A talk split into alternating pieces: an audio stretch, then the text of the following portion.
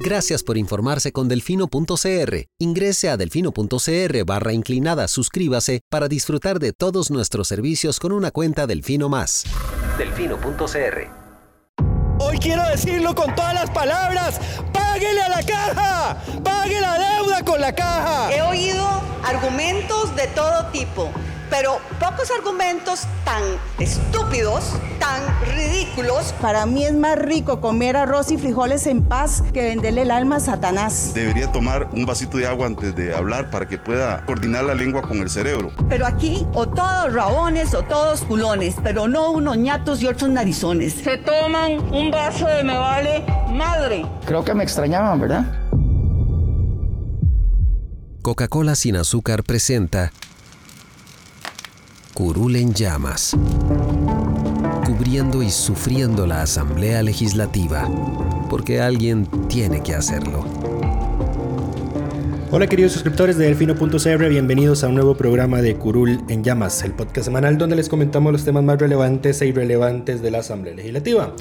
Les saluda Luis Madrigal desde el 27 de enero del 2023, como siempre en compañía de... May, espero que todas y todos estén mejor que Nogui Acosta, que qué semana ha tenido ese pobre ministro y la semana que le espera. Pero bueno, últimas dos semanas. Justamente de eso vamos a hablar en los temas de hoy, son las secuelas del megacaso de evasión fiscal que se anunció la semana pasada y todo lo que pasó al respecto en la Asamblea Legislativa.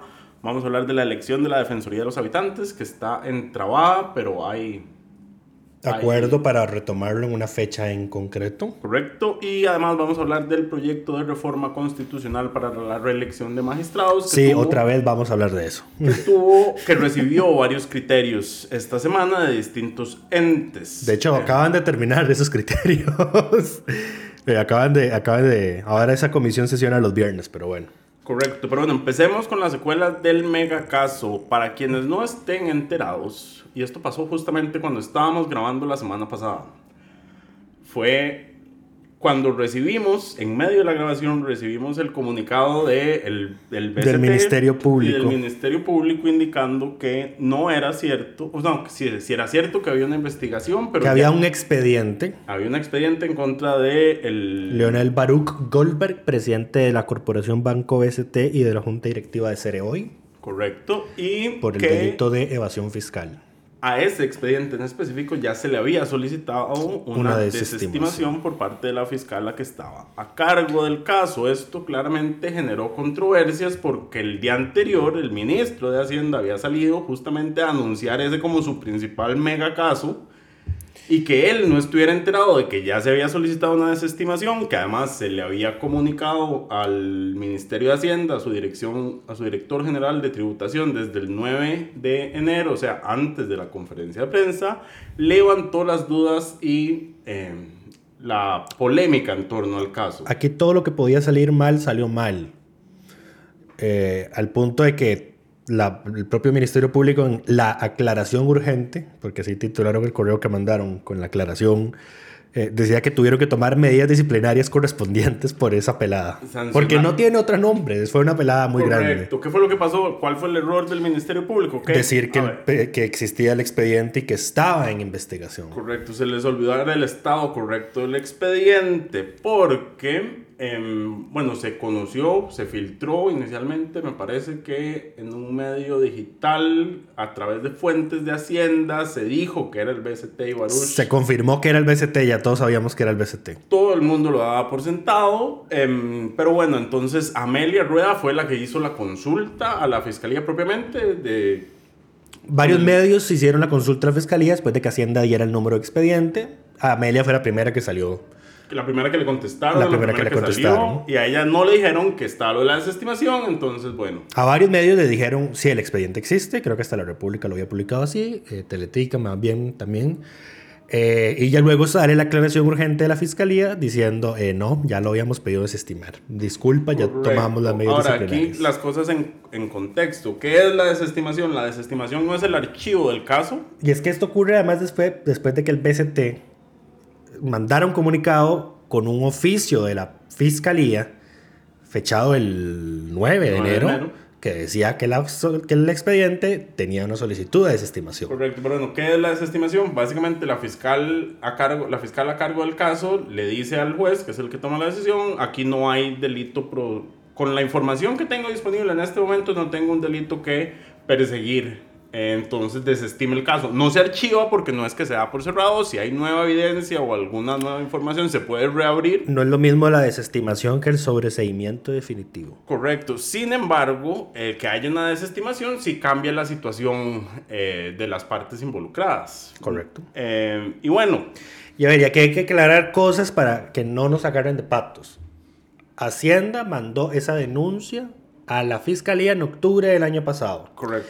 Decidieron hasta enero de este año hacer una conferencia de prensa anunciando el caso. Después de que la fiscalía le había notificado a uno de los dos funcionarios que estaba en esa conferencia hablando de ese caso, de que el caso tenía una solicitud de desestimación. Y decidieron no decirle a la prensa eso. Correcto. Hecho número uno. Hecho número dos.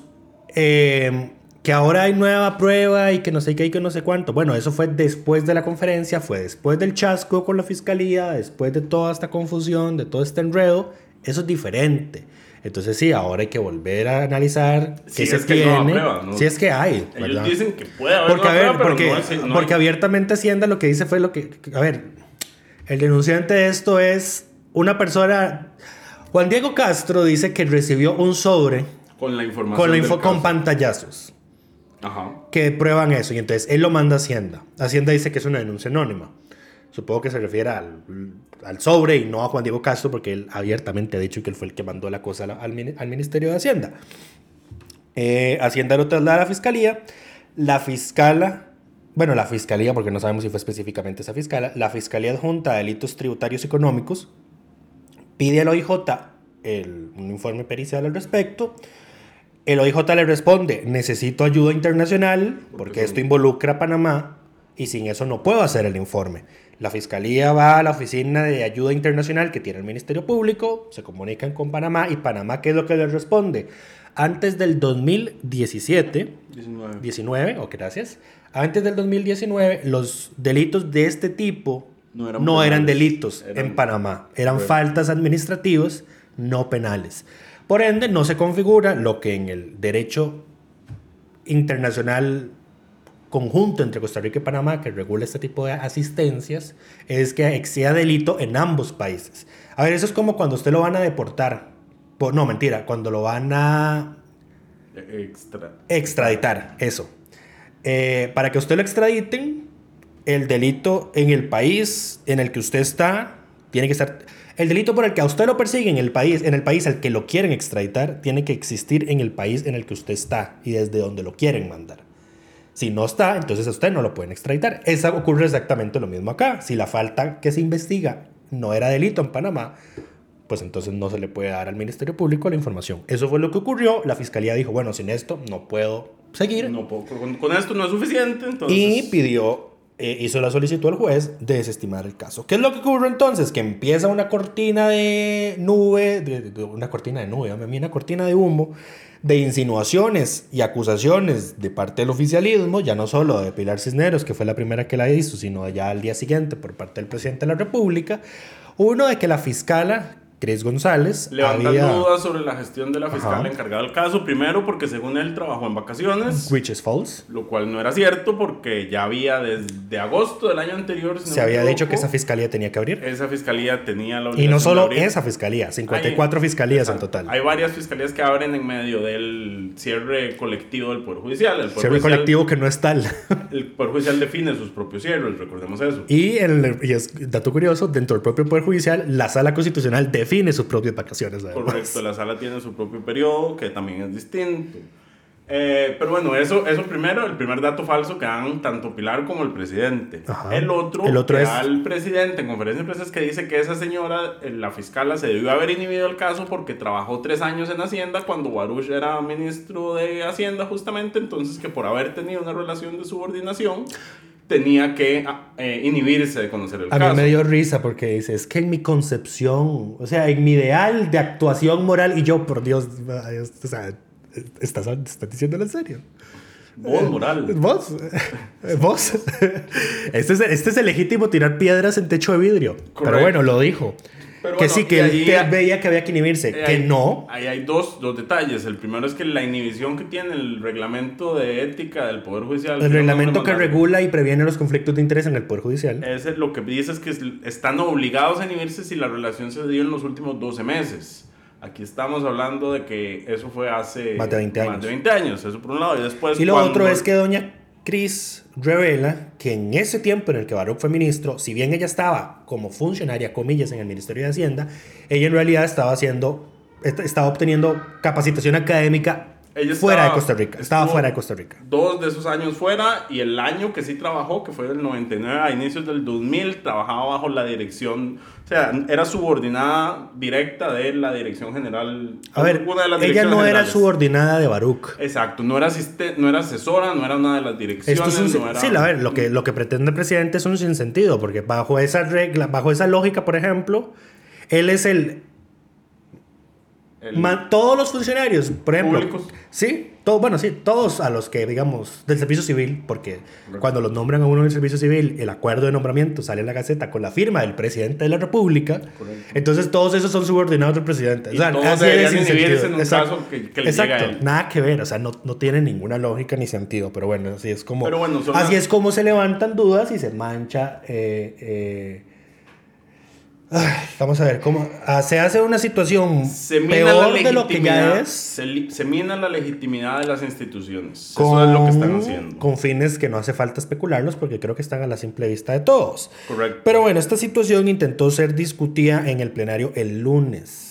Eh, el lunes hubo una batalla campal al respecto, porque por un lado teníamos a los diputados o a las fracciones que querían que se hiciera un debate arreglado sobre este tema. En realidad, al parecer, todas estaban de acuerdo en hacer un debate arreglado sobre el tema. El pleito era la defensoría. ¿Qué iba a pasar con la defensoría? Exactamente. se pusieron a poner condiciones. Bueno, yo, no, yo sí estoy a favor del debate arreglado, pero no voy a dar mis votos si no aprueban una moción de sesión extraordinaria para los próximos dos días para ver el tema de la defensoría o sí, debate arreglado, pero tal y tal cosa. Entonces, la situación llegó a tal absurdo de que toda la sesión se fue en recesos, en discusión de mociones que no tuvieron los votos para aprobarse, en mociones de revisión de esas mociones. Al punto de que Daniela Rojas, la jefa de fracción del PUSC, dijo, esto es, esto es como cuando usted es el dueño de la bola y dice, bueno, si no jugamos con mis reglas, entonces me llevo la pelota. Claro, ahorita, ahorita vamos a entrar a hablar de la Defensoría y qué era lo que estaba detrás de, de esa lucha de emociones. Pero regresando al tema del mega caso, el martes... ¿Al día siguiente? Sí se logró hacer el debate arreglado. Que como debate arreglado, ya lo hemos dicho, primero no es un debate, es es más, más que todo... Es un control político ampliado. Exacto, es un, un, monólogo de todas las fracciones sobre un mismo tema. No hay, no hay mayor debate porque ni siquiera el, oficialismo eh, tiene capacidad de debate. Eh, lo que podemos rescatar es que todas las fracciones condenaron... Eh, todas las fracciones de oposición. Todas las fracciones de oposición condenaron el accionar de Hacienda de salir así con información a medias. No qué es lo que pasó realmente. Y señalan que es evidente o, o, que hay duda razonable, gigante, de que esto es otro ataque a un, medio de, comunicación que tiene una agenda en contra del Poder Ejecutivo, que ese es el, el, el, riesgo mayor de lo que se está jugando acá, que es el Ejecutivo nuevamente usando el, brazo administrativo del Estado para perseguir... La fuerza represiva del Estado. No, la fuerza represiva sería la policía, pero el, el, el, brazo administrativo para perseguir a, a sus, detractores, a sus detractores políticos, que es lo que se está básicamente evidenciando en este caso. Eh, ahora, un detalle que no mencionamos y es que en la conferencia de prensa el presidente anuncia que va a solicitar a la Procuraduría General de la República que se presente como parte investigadora en este caso. Órgano acusador. Eso, órgano acusador porque hay un artículo de la ley de la Procuraduría que lo... de la ley... Del Código Procesal Penal. Gracias. De esa que le faculta, ese, o sea, le, le, da esa potestad. Es el artículo 16, artículo segundo, que dice que en los delitos contra la seguridad de la nación, la hacienda pública, la hacienda pública los ilícitos tributarios, etcétera, etcétera, etcétera, la Procuraduría puede actuar como órgano acusador. O sea que puede ejercer la acción penal y no está subordinado al Ministerio Público y que si lo hace tiene el acceso a las mismas herramientas que el Ministerio Público. Pero lo que ocurre y acontece es que ese artículo es un vestigio del anterior Código de Procedimientos Penales que la Asamblea olvidó derogar porque eso, eso estaba cuando efectivamente el Poder Ejecutivo era el que se encargaba de hacer las investigaciones penales en Costa Rica, el que perseguía los ilícitos. Ya cuando se crea un órgano independiente como lo es el Ministerio Público, pues entonces todo eso ya deja de existir. De hecho, el ex procurador general, don Julio Jurado, que fue el, es el, último abogado del Estado, ahorita doña Magda Inés Rojas Chávez es la procuradora adjunta, procuradora general en ejercicio. Don Julio Jurado dice en varios medios de prensa, eso es un vestigio. No tiene dientes. No tiene dientes, porque... No tiene capacidad... Primero, la Procuraduría no tiene procuradores con el conocimiento de cómo perseguir delitos al, al punto de, de compararlos con un fiscal, porque no, no como eso no es, una función que ellos hacen. Su trabajo es otro. Exactamente. Eh, entonces no, no tiene dientes y además no tenemos, no, los procuradores no podrían ejercer, por ejemplo, no pueden pedirle, no pueden pedirle nada al OIJ. No pueden. No que, que no pueden allanar. El OIJ responde a la fiscalía. No pueden allanar. No pueden hacer allanamientos, no pueden decomisar pruebas. No pueden secuestrar documentos. Entonces, nada. O sea, el, procurador lo que hace al final es revisar el expediente y ver qué puede pedir a nombre del Estado, que es justamente lo que ya hace hoy. Lo que usualmente hace es que se presenta como parte y dice, bueno, indemnícenos tantos. Pide una acción civil resarcitoria por, por, o, o una indemnización por el daño social, así es. Correcto. Entonces, eso pasa, por ejemplo, eso eleva aún más las alertas de cierto sector de, bueno, es que el, Ejecutivo está quiere instrumentalizar la Procuraduría. Claramente salió la, la Procuradora General en, ejercicio. A decir, eh, la Procuradora no se instrumentaliza. Exacto, y a decir, bueno, nosotros vamos a hacer lo que la ley nos permite hacer y vamos a revisar que... De hecho, dijo, vamos a hacer lo que siempre hemos hecho. Exacto no podemos hacer más. Ni siquiera, era, ni siquiera fue porque Chávez ordenó, comillas, al Ministerio de Justicia que le pidiera a la Procuraduría que fuera órgano acusador. Porque además... Porque además la Procuraduría es un órgano independiente. La, frase, la frase que dijo Chávez en conferencia de prensa fue, ya no, no, no, no vamos a usar solo a la Fiscalía. No vamos a confiar únicamente en la Fiscalía para estos casos. Exacto. Ahora, como bien decía Lucho, esa ley, digamos, ese resabio, ese artículo... Eh, anacrónico que queda ahí no le da herramientas reales para que puedan hacer algo. Y lo único que iba a pasar era eh, que no lograran su cometido. Básicamente, que no lograran llegar a ningún lado porque si yo fuera, Aquí hay que recordar paréntesis que el nombramiento del procurador general está, todavía pendiente y el ejecutivo tiene que presentar un, nombre a la Asamblea Legislativa. Ya su primero falló. Porque... Y aquí hay que hacer una, otro paréntesis. La ley de la Procuraduría tiene un portillo ahí interesante que sospechamos que el Ejecutivo va a querer abusar de él, eh, que la ley dice que si el gobierno manda dos candidatos y la Asamblea se los rechaza, el tercero es del libre, el tercero no tiene que pasar por el proceso de ratificación de la Asamblea. O sea, si la Asamblea le rechaza a dos, el tercero ya es de nombramiento. ¿Cuál es nuestra hipótesis? Aquí vamos a darnos la libertad de, especular, porque el tiempo dirá si tuvimos o no la razón. Si no la tuvimos, magnífico. Si la tuvimos, pues qué pena. Porque no es algo bueno para. No es algo, no es algo bueno en lo que sentirse feliz por tener la razón. Que el presidente va a mandar dos candidatos nefastos a los que la asamblea va a estar obligada a oponerse para nombrar a quien quiera. Eh, cierta figura eh, jurídica muy cercana ahora al gobierno. Que va a entrar con escoba, va a entrar con escoba a la Procuraduría.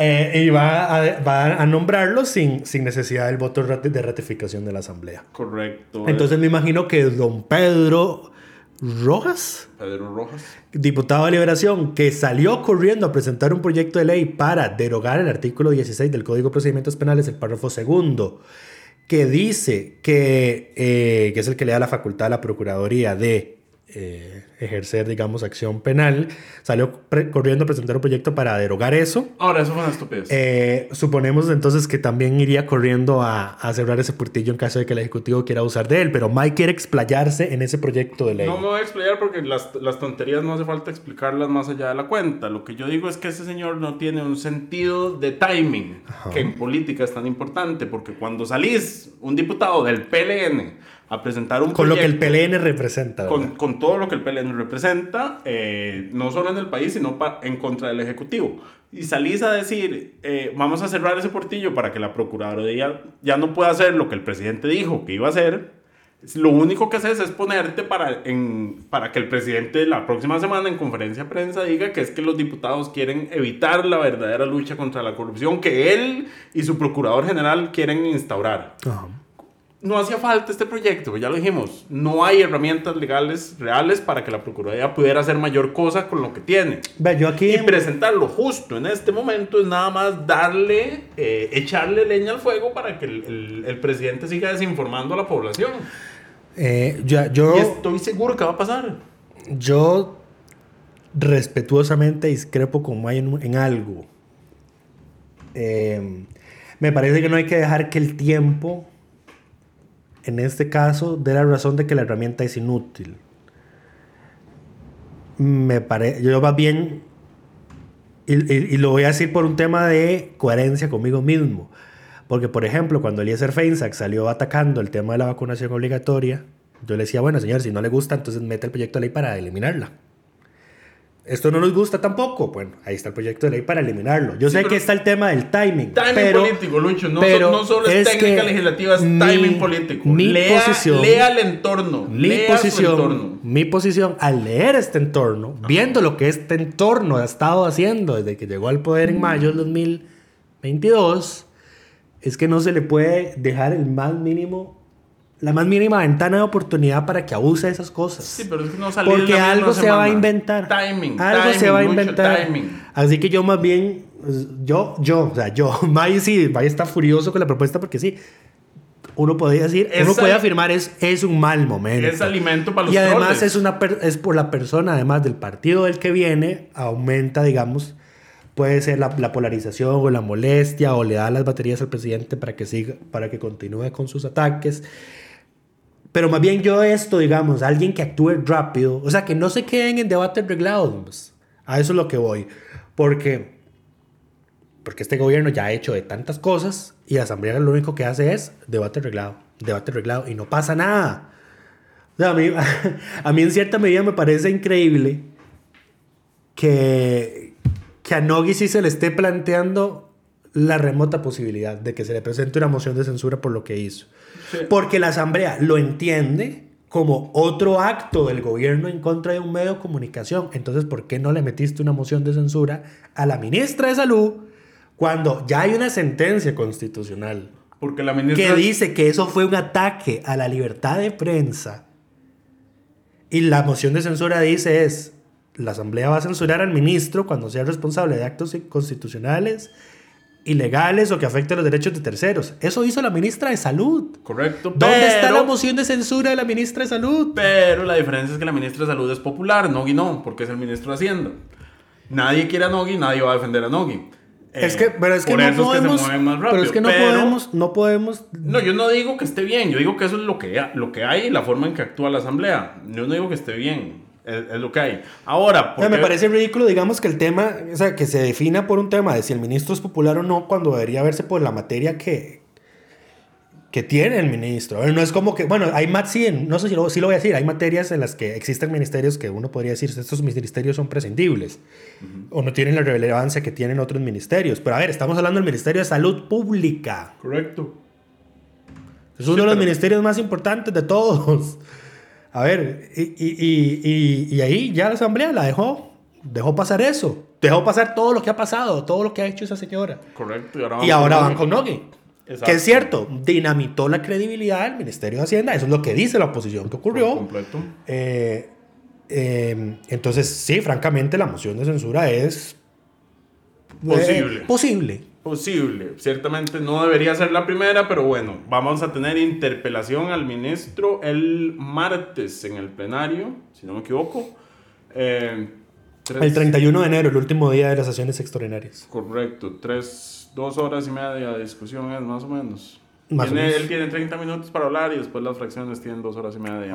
Más o menos, quiten un par de minutos.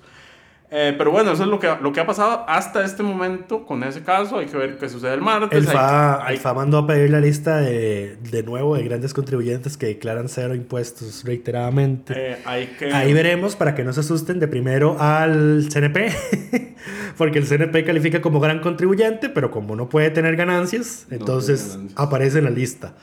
Eh, y lo otro, de una vez lo avisamos, van a aparecer varios holdings, que son empresas que digamos únicamente existen para ser las poseedoras de las acciones de otras empresas, pero no tienen actividad económica y por ende no tienen ganancias, pero que por su capital accionario, por lo que tienen en acciones bajo su posesión, califican como grandes contribuyentes y entonces van a aparecer en esa lista. Lo advierto, aunque Mike me está haciendo ojos feos, porque esto fue toda una polémica cuando en el contexto del trámite del plan fiscal, la ley 9635 de hoy, esa lista salió a la luz y fue un despelote, porque entonces la mayoría, incluyéndome, no sabíamos por qué aparecían ahí holdings, porque para, salía uno de un banco privado muy grande aquí en el país, por ejemplo, que no es el BCT.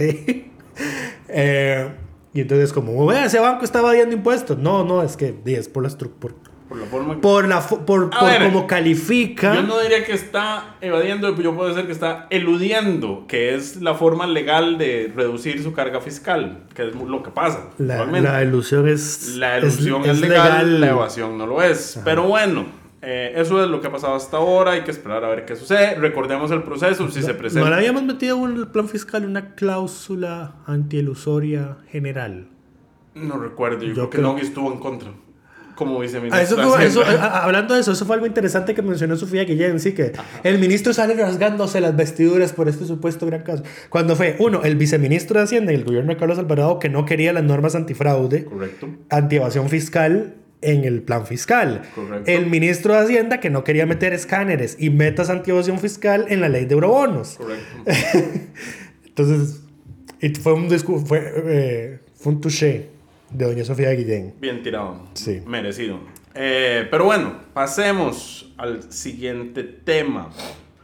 La Defensoría de los Habitantes. La semana pasada les contamos que, bueno, se gastó el primer día de discusión. Claramente el lunes se iba a continuar, pero pasó este tema de las mociones. Ahora, ¿cuáles son los bandos que hay en este momento? Hay un sector conservador que incluye al oficialismo, a Nueva República, al 4 liberal progresista y al PUSC, eh, que ya tienen los votos para elegir a Eric Ulate como defensor de los habitantes. Tienen los 29 si es que doña Gloria Navas regresa a la Asamblea Legislativa, eh, porque está ausente desde diciembre por problemas de salud.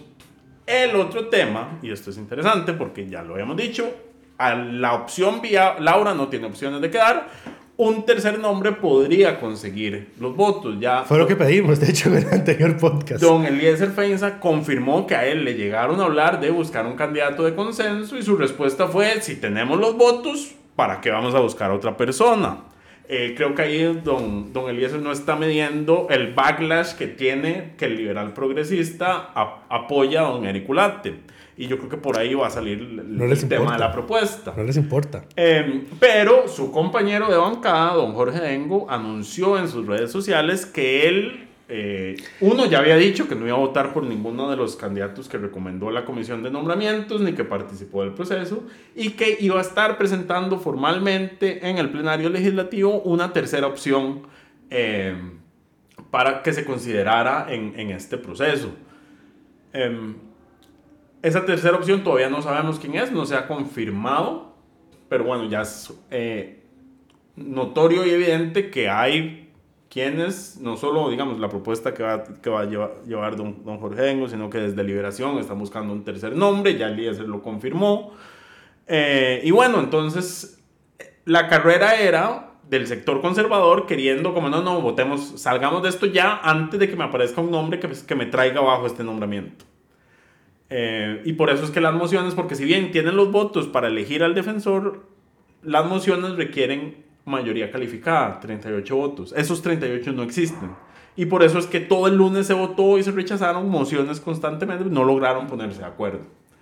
Eso es lo que está, lo que está por ahí detrás. ¿Las jefaturas de fracción, o ya lo mencionaste? No. Acordaron este jueves que el tema se va a retomar el jueves de la próxima semana y hay un acuerdo, ahora sí, explícito y ya aclarado, sin posibilidad de otra interpretación, de que si el jueves no se realiza la elección, las sesiones del lunes, martes y las siguientes de la otra, de la otra semana, bueno, de la semana subsiguiente, son todas dedicadas a continuar la discusión del tema hasta que haya una elección. Claro, pero aquí hay un detalle, y la vez pasada había acuerdo, pero hay acuerdo en el tanto el Ejecutivo no no meta las patas como la metió la semana anterior y, se, y, se, pase en... Mientras no haya hechos sobrevivientes que la Asamblea considere demasiado graves como para eh, tener que dedicarse a otros asuntos. Exacto, pero bueno, por eso, por, por digamos, por buscar la salida correcta, que era buscar un nombre de consenso, una mejor persona. No sabemos quién es, valga decir. Yo no sé quién es, pero sí, sí nosotros dijimos que esa era la opción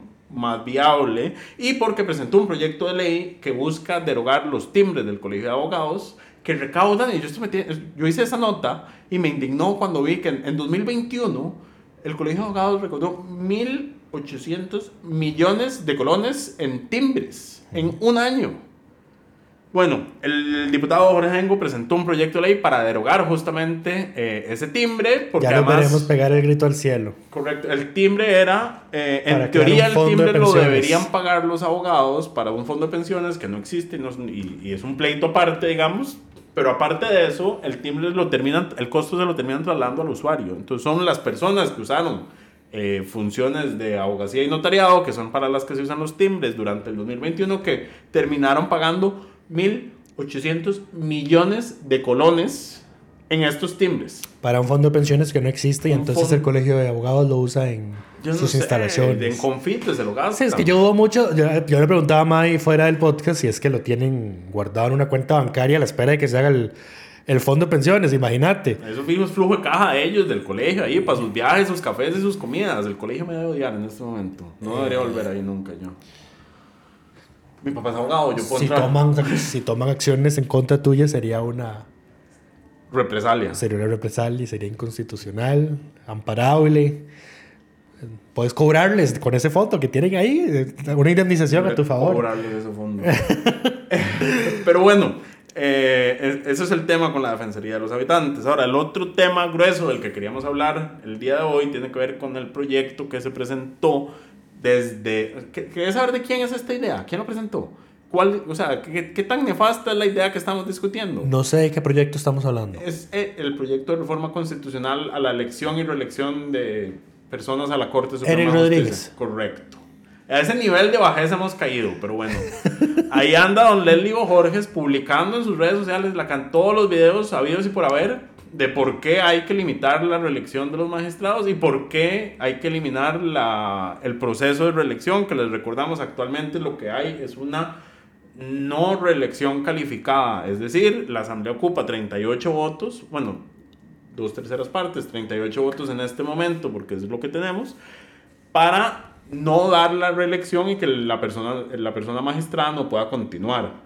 Eh, si no se logran o si no se logran a tiempo, como pasó en el famoso caso de Fernando Cruz, eh, que la Asamblea consiguió los votos un mes después de que ya había sido pasado su fecha de nombramiento, entonces se tuvo por reelecto automáticamente, hay reelección automática. A ver, y aquí hay que poner eh, en contexto las cosas, y yo creo que todas las personas de la sociedad civil que se han manifestado en este tema, que incluye al Foro de Justicia, a la Asociación Costarricense de la Judicatura han dicho el proceso de elección de magistrados requiere muchas mejoras. El tema de la no reelección calificada no es una de ellas, ni es donde está el problema. Eh, esta semana se pronunció también la Corte Suprema de Justicia, acogió un informe de la Dirección Jurídica en el cual señalaban lo que Lucho mencionaba, creo que la semana pasada que hablábamos de este tema, de las normas pétreas, y que al reducir derechos eh, instaurados en la Constitución no es por reforma parcial que se pueden modificar o limitar esos derechos. Al final ni siquiera es porque sea un derecho, sino porque cambia la estructura del Estado. Sí. ah, porque lo, lo, decía ahorita la Procuradora General Adjunta, doña Magda Inés Chávez, Rojas Chávez, eh, que sí, la, la, propuesta es inconstitucional eh, porque afecta la independencia judicial ideada por el constituyente originario, entiéndase los constituyentes del 49.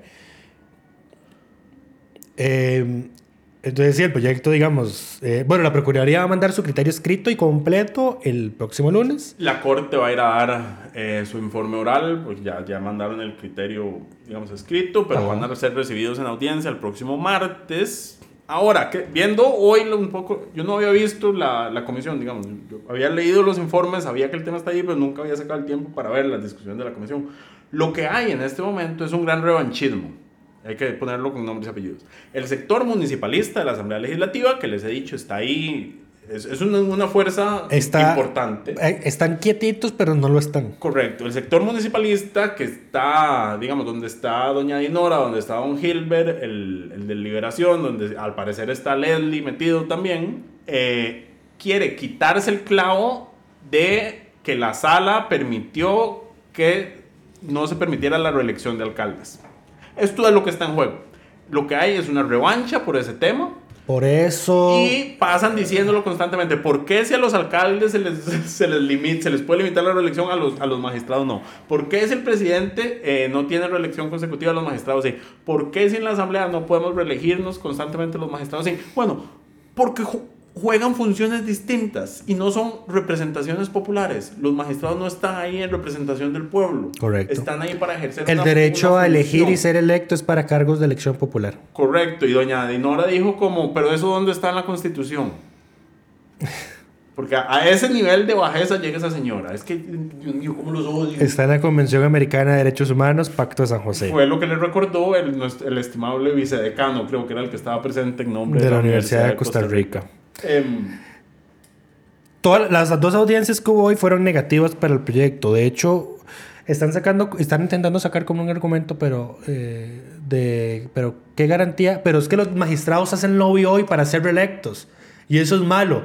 Y entonces ah, creo que no me acuerdo quién de los dos de los dos comparecientes se los dijo. Pero les decía, a ver, si, si ustedes lo ven malo, que hagan lobby hoy. primero, doña Magda les dice, a ver, si los magistrados se ven obligados a hacer lobby, es porque se ha creado un sistema que los obliga a hacer eso, número uno. Y el otro le dice, eh, a ver, sí, si se hace el lobby con este sistema en el que se tienen que reunir 38 votos para no ser reelecto, ¿qué creen que va a pasar cuando se invierta esa regla y se necesiten 38 para ser reelecto? Correcto.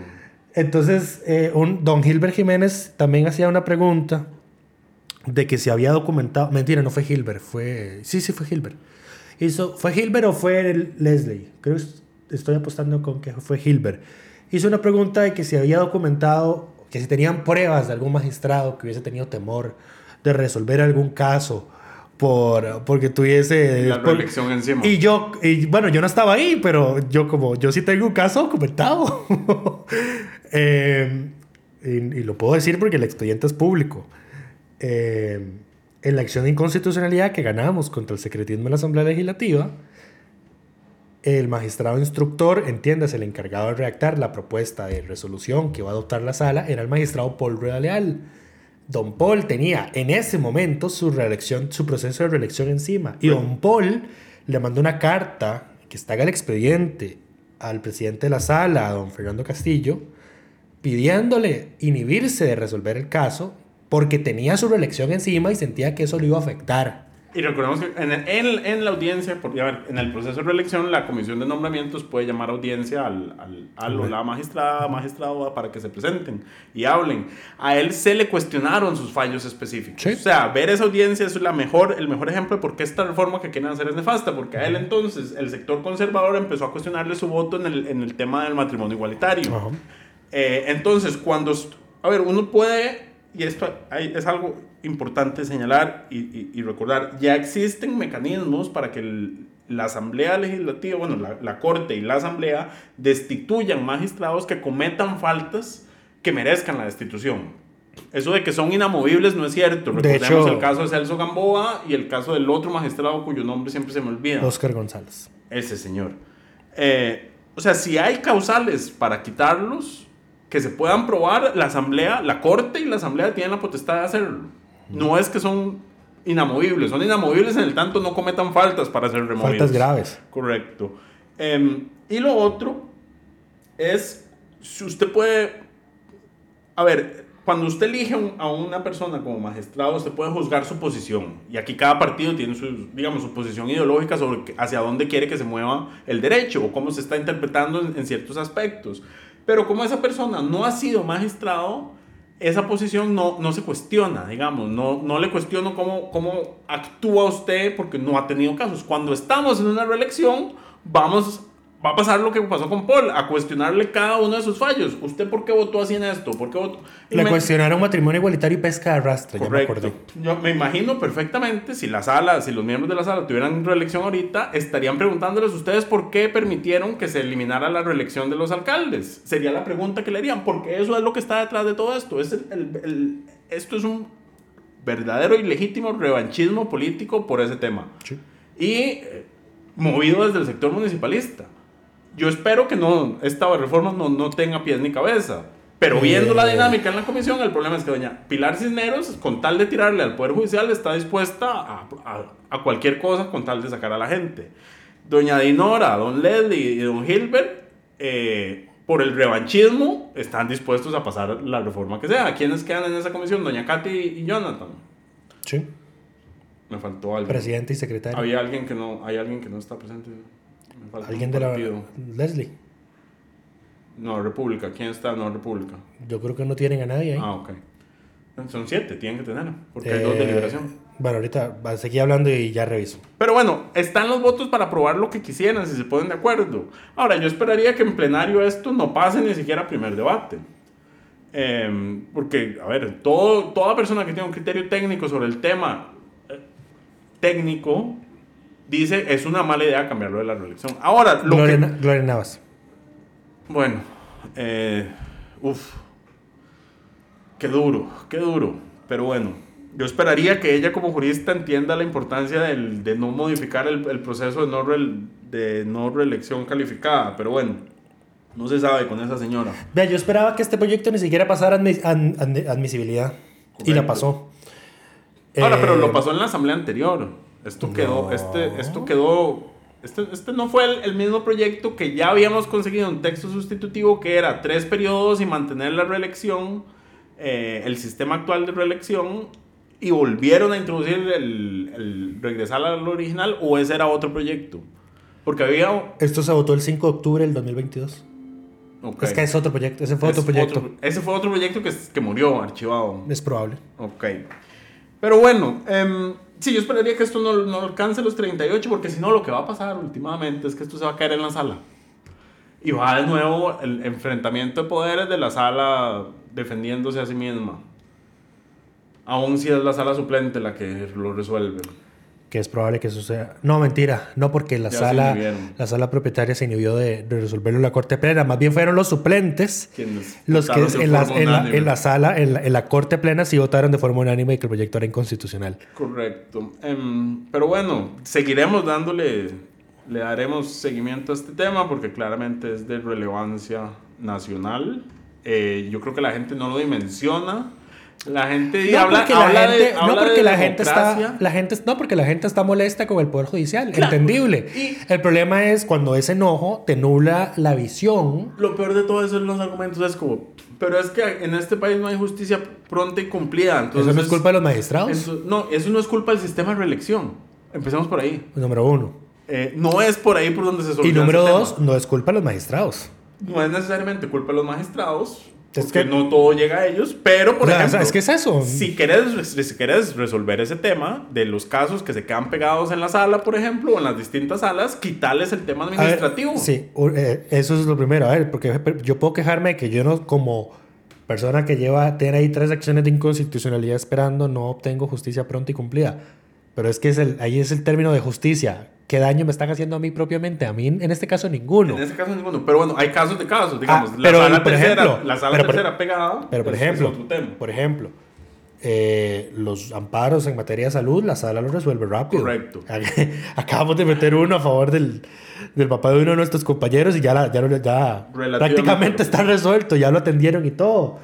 Entonces, en esas cosas, es, es, entendible que la sala priorice esos temas urgentes por sobre otros que, digamos, no tienen una afectación directa. Correcto, pero si tu motivación para querer reformar algo es que la justicia sea más pronta y cumplida, lo que necesitas es, por ejemplo, quitarle la función administrativa a la Corte Suprema, porque es que tenemos 22 abogados que no tienen la menor idea de administración tomando decisiones administrativas.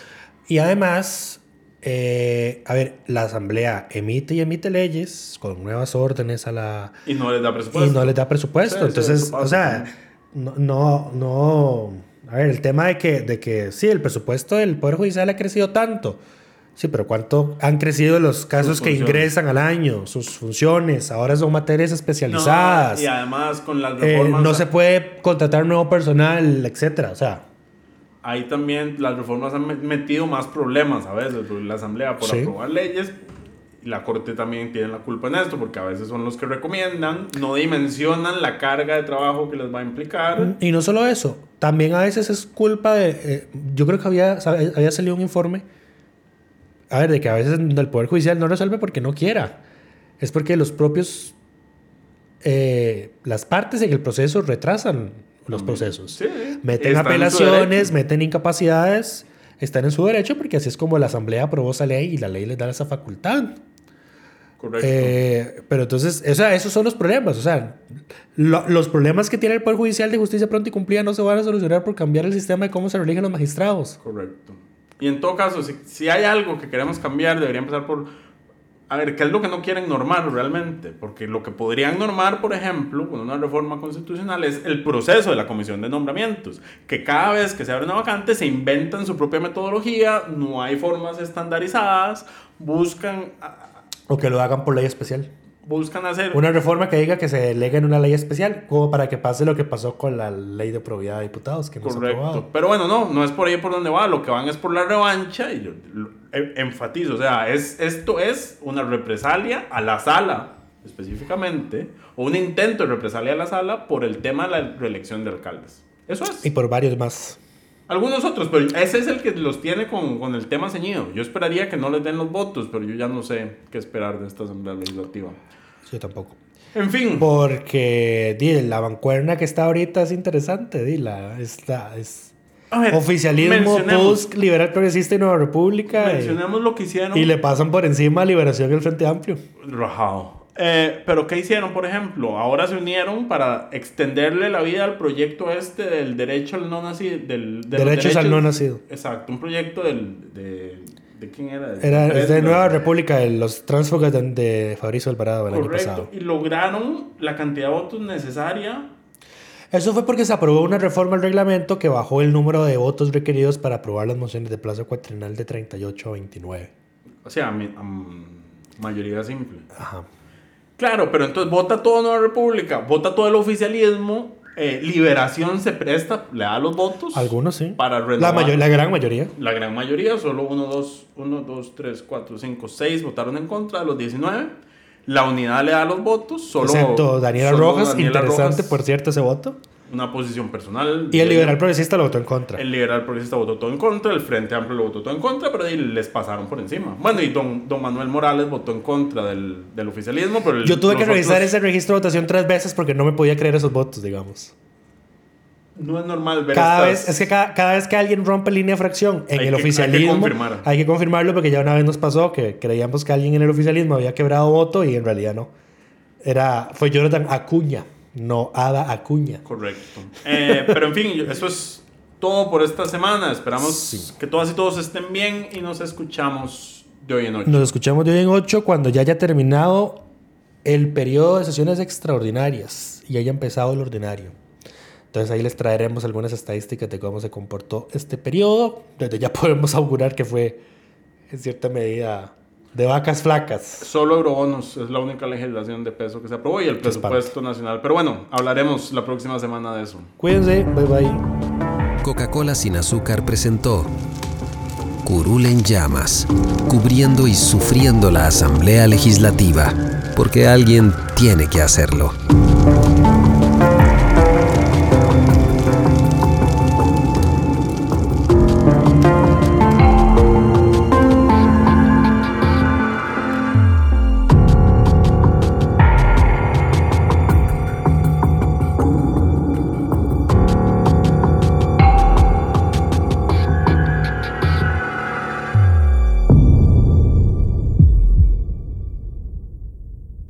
Gracias por informarse con delfino.cr. Ingrese a delfino.cr barra inclinada, suscríbase para disfrutar de todos nuestros servicios